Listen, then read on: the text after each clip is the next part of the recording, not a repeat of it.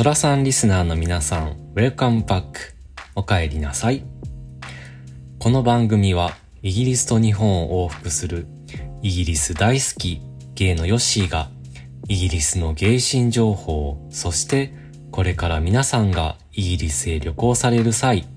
観光に役立つ情報を配信するバラエティポッドキャストとなっています。この配信が少しでも皆さんのお役に立てれば幸いです。イギリスに行かれたことがない方でも少し海外に行った気分になってくれればなと思っています。今回のテーマはイギリスが舞台 LGBTQ を題材にした映画やドラマです。ポッドキャストを始めたばかりでまだまだお聞き苦しい点があると思いますが、ご了承いただければ幸いです。それでは、Welcome to イギリスの空と散歩。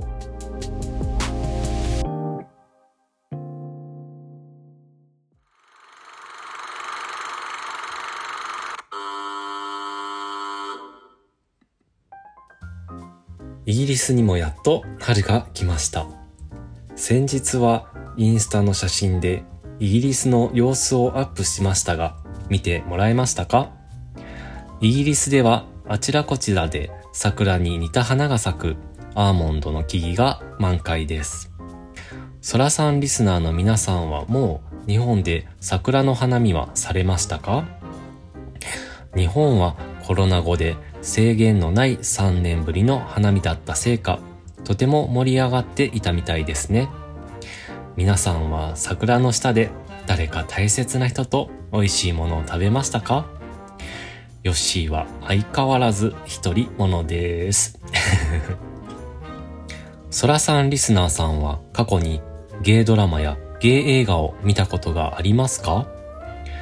世界には LGBTQ+ コミュニティを描いた数多くの映画があります。今日はリスナーの皆さんにイギリスが舞台でゲイをテーマにした映像作品を紹介したいと思います。あまり知られてないかもしれませんが、イギリス映画って実は LGBTQ+ に関する多様なテーマを扱っていて、世界から高く評価を受けているんです。これらの映画における LGBTQ+ の表現は、イギリスの同性愛の歴史を学ぶだけではなく、皆さん LGBTQ+ が抱える問題や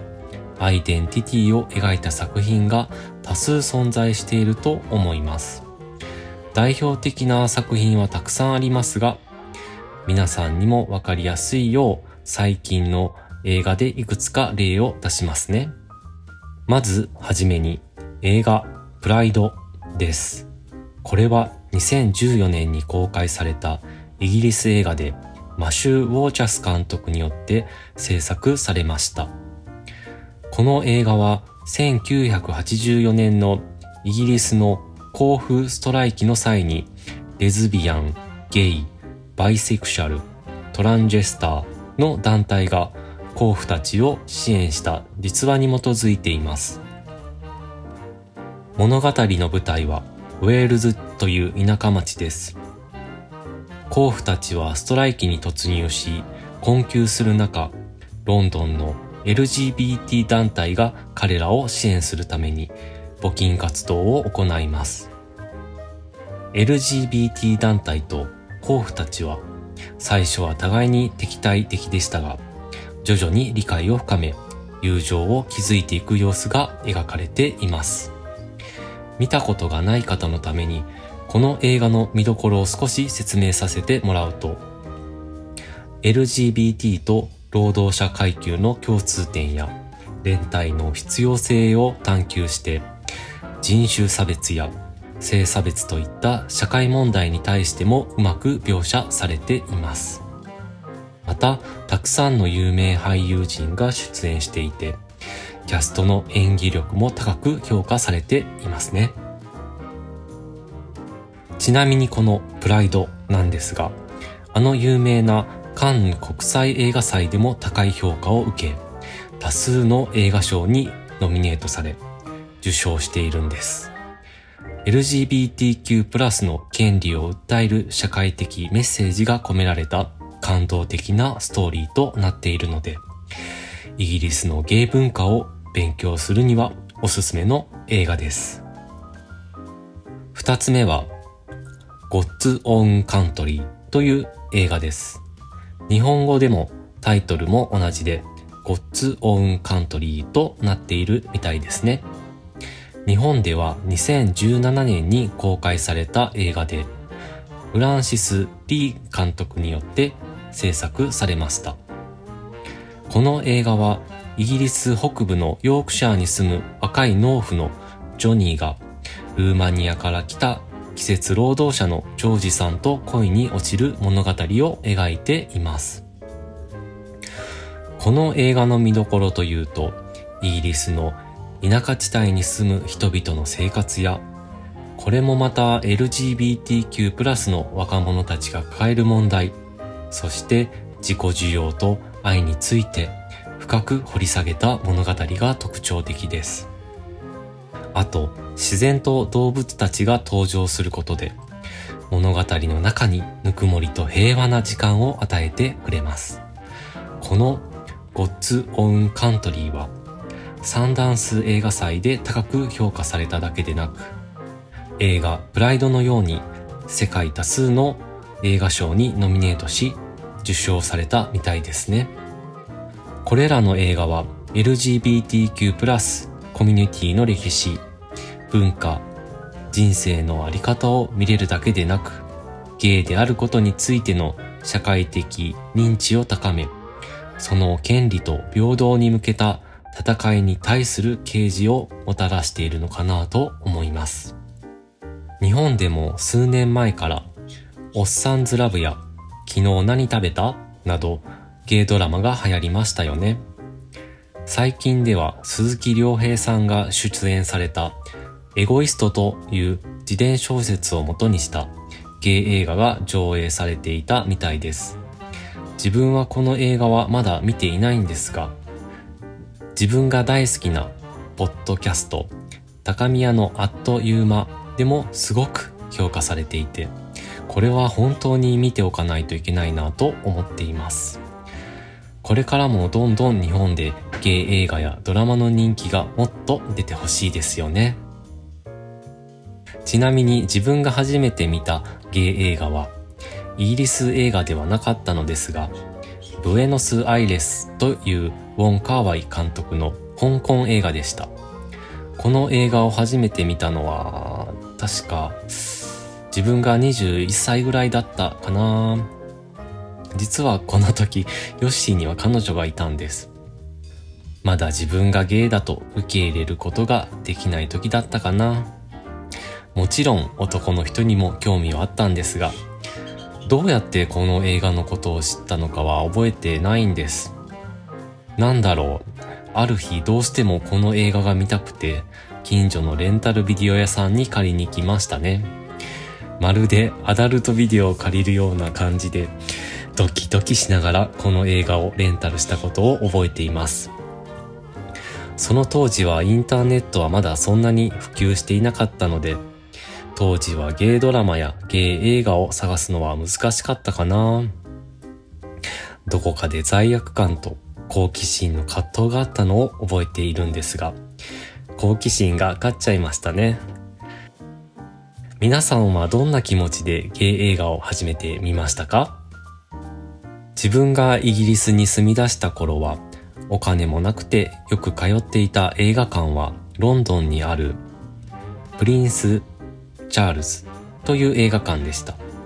チャールズ王子の名前が映画館の名前になっていて、この映画館は1979年にオープンしたんですが、カルト映画やアート系作品、もちろんゲイ映画などたくさん上映している映画館で最高なのがここの入場券は格安なんです。ロンドンのど真ん中にあるのに曜日によっては入場料1人300円。当時貧乏学生にとってはとっても助かる映画館でしたね。よくミッドナイトムービー、いわゆる深夜上映ですね。特別な上映イベントを多数開催していて、映画ファンから今でもとても愛されている映画館なんです。さらにプリンス・チャールズ・シネマは映画館としては珍しく観客による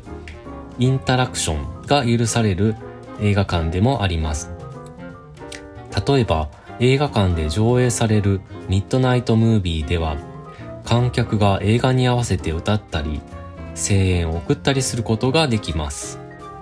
ラージャー・マウリ監督による映画 RRR が上映された時は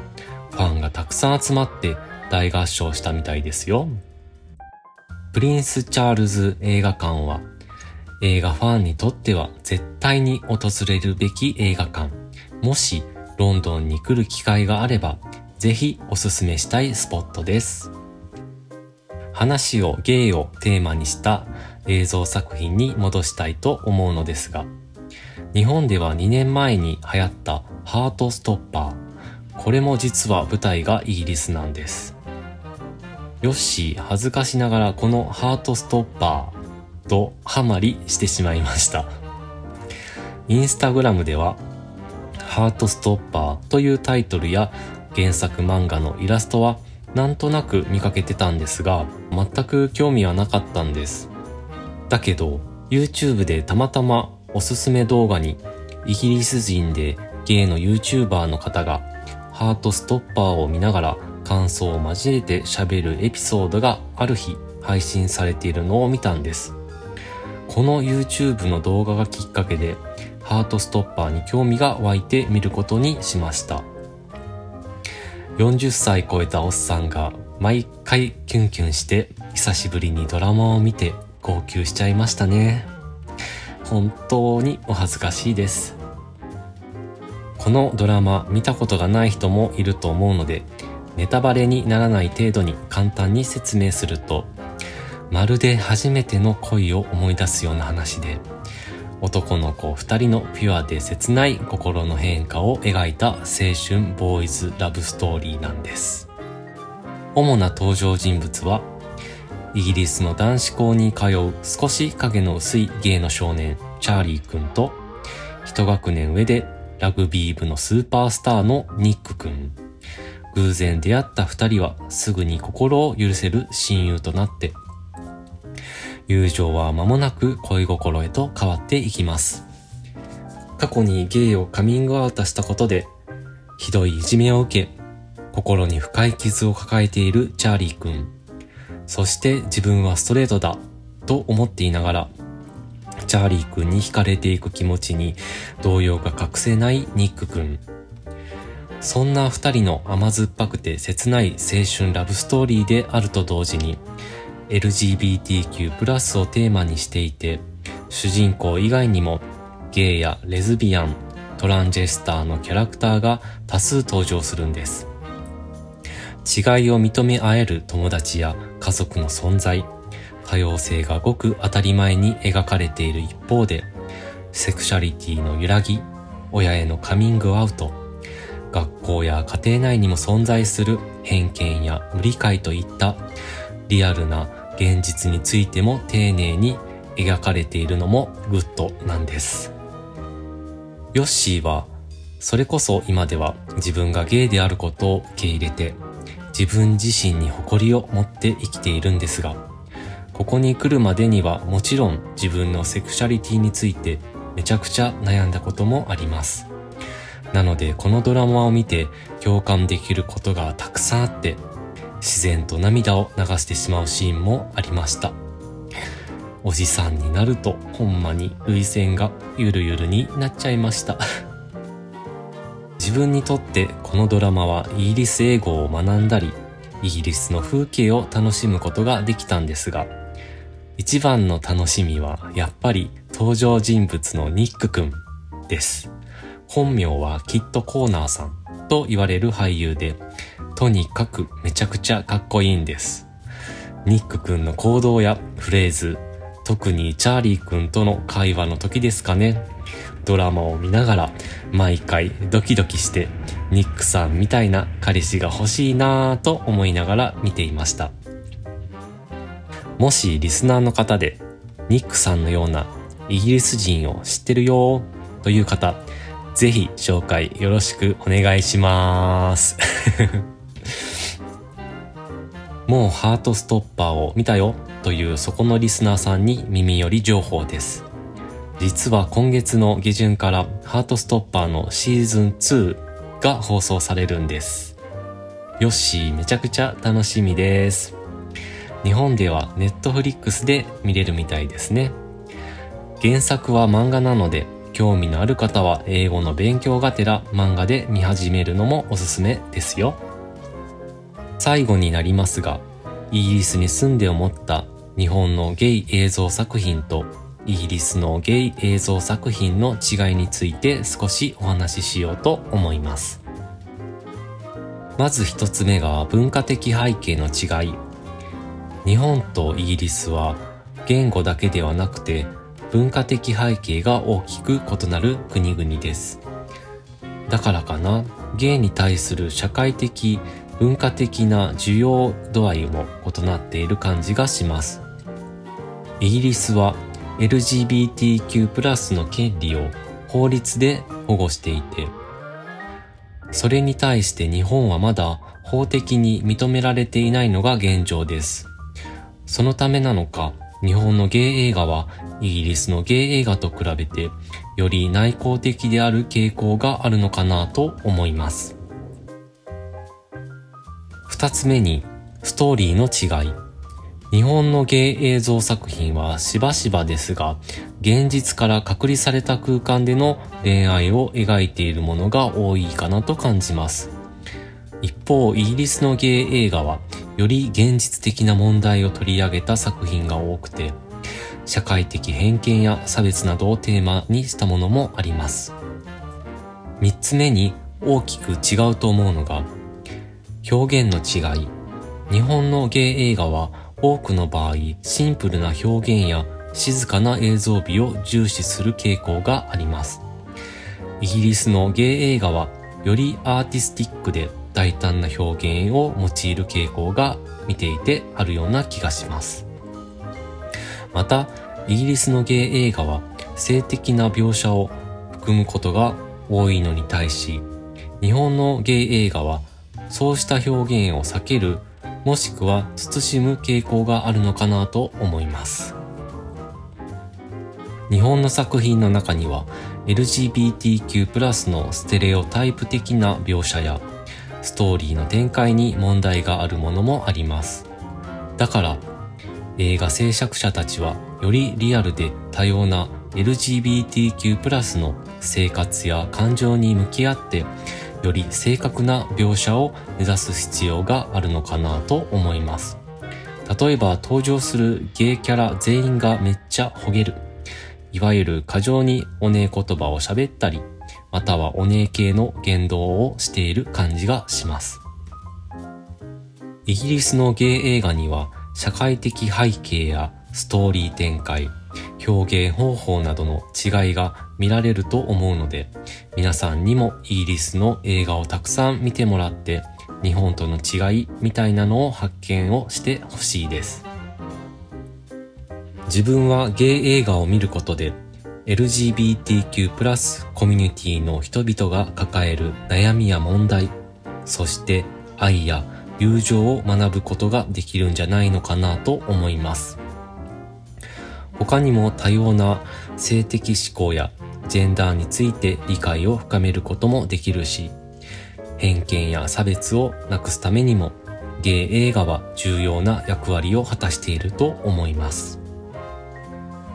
ヨッシーがイギリス映画を推す理由は他にもあって、それぞれの作品に独自の世界観や美学があって、映像的にも魅力的です。あと、イギリスの俳優さん、演技の質は本当に高いですよね。だからゲイ映画を見ることで映画の世界に没頭することができるんです。ヨッシーは昔からゲイ映画の世界に魅了されていて、そのストーリーや世界観が大好きです。ゲイ映画は多様性を尊重する社会を目指す上で、とても重要な存在だと感じています。ヨッシーも学生の時からハートストッパーみたいなドラマを見ていたら恋愛が少し変わっていたのかなこんなにイギリス映画推しすると日本の芸作品はダメって聞こえるかもしれませんが、ヨッシーはおっさんずラブの大ファンなんです。この作品は女好きだがモテない主人公が乙女心を隠し持つ上司と同居するイケメンな後輩から告白されるというコメディドラマなんですが、ちゃんと見ていくと同性愛に対する偏見や社会的な圧力、そしてそれに立ち向かう勇気と愛がテーマだったりします。主人公たちは社会的には異なる立場にいる二人ですが、お互いに惹かれ合い、そして愛し合うことを決めるんです。彼らの関係に対して周りからは批判的な声が上がりますが、彼らはそれに負けずにお互いを支え合って生きていく姿は、頑張ってと応援したくなりますよね。これは日本の同性愛者たちが抱える現実的な問題を描きながらも希望や勇気、そして愛に満ちたストーリーだからこそ多くの視聴者から支持を集めたのかななんて思います。ビデオ屋さんで数少ない芸をテーマにした映画を探さなくてはいけない当時に比べて今では僕らのようなマイノリティを題材にした作品がテレビで流れることは日本も少しずつ変わってきているんだなって思っています。当時、ブエノスアイレスを赤面しながら借りていた自分にもっとたくさんゲ映画やドラマを紹介してあげたいです。今回はヨッシーの知っているイギリスの映画やドラマを主に紹介しましたが、カタカナがたくさん出てきてお聞きづらかったかな。あと、自分の考えをたくさんお伝えしましたが、ぜひ皆さんの意見も参考にしたいなと思います。もしよろしければ、ソラさんリスナーさんのおすすめのドラマや映画があれば教えてください。みんなはどんなものを見ているのかな？皆さんからのお便りをお待ちしています。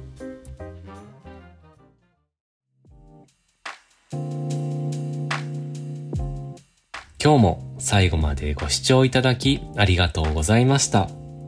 ソラさんでは Twitter や Instagram を公開しています。ヨッシーに読んでほしいお便り、質問があればぜひ DM もしくは Google フォームで送ってください。また、配信のご感想など、ハッシュタグソラさんをつけてツイートしていただけると嬉しいです。ご要望、質問、何でもお寄せください。今日もありがとうございました。また次の放送でお会いしましょう。I hope you have a fabulous day. See you in the next episode. バイバーイ。